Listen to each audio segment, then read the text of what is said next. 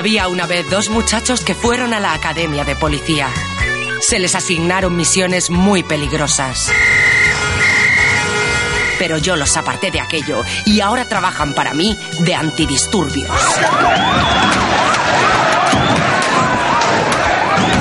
Yo me llamo Cristina y ellos son... Compañeros, dos antidisturbios muy turbios.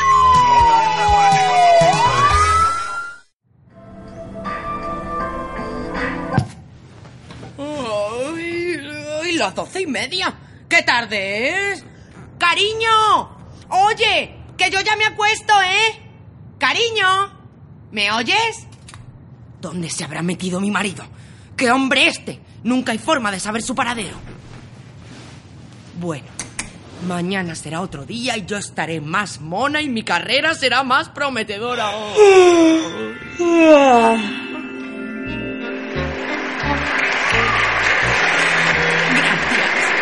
gracias, compañeros del Partido Popular. Es un honor para mí aceptar esta candidatura a la presidencia de la Comunidad de Madrid, un puesto que sin duda ganaré aunque en caso contrario, quién sabe, igual salen tamallos de debajo de los escaños. es broma. Yo tengo morro, pero tanto como esperanza, no. No voy a negar que llevo mucho tiempo esperando este momento, pero también sabéis que las oportunidades no vienen solas y hay que trabajárselas. Y eso he hecho.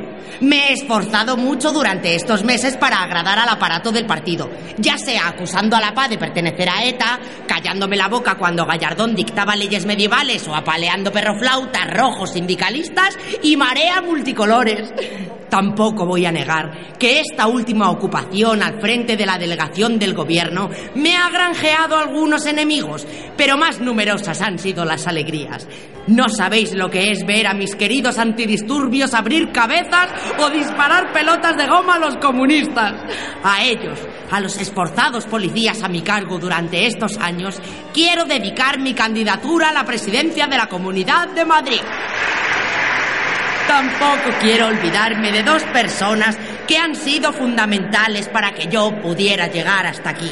Dos personas cuya ineptitud, falta de miras, torpeza y escasa inteligencia me han allanado el camino hasta el triunfo.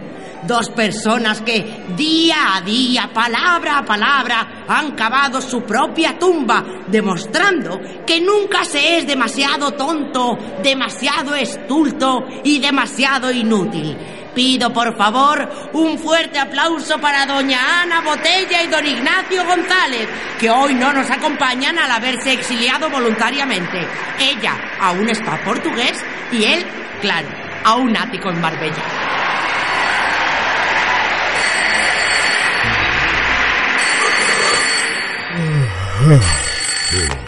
Sí, dígame.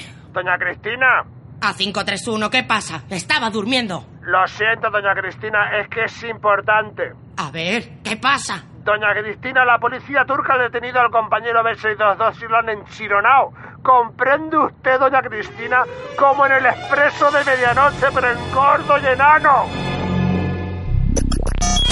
Sigue las aventuras de compañeros, dos antidisturbios muy turbios en carnecruda20.es, con guion y voz de Alfonso Latorre. Las voces invitadas de los compañeros Juan Mejías y Ana Alonso. Y la realización sonora de Yago Mendíbil. Compañeros. ¡Que soy compañero, coño! ¡Que soy compañero! Carne cruda 2.0.